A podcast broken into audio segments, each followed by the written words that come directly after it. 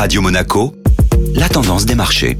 La tendance des marchés de ce mardi avec Société Générale Private Banking. Voici Clémentine Rousseau. Bonjour Clémentine. Bonjour Eric. Après les secousses observées en fin de mois de février sur les marchés actions, place au calme en ce premier jour de mars. L'adoption du plan de relance américain et l'accalmie sur les marchés obligataires ont poussé les investisseurs à retrouver de l'appétit pour les actions.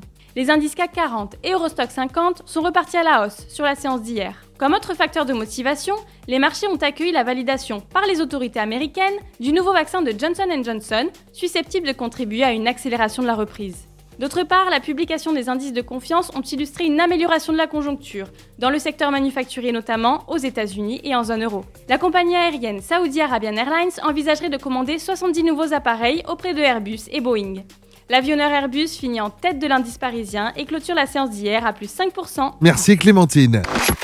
Société Générale Private Banking Monaco vous a présenté la tendance des marchés.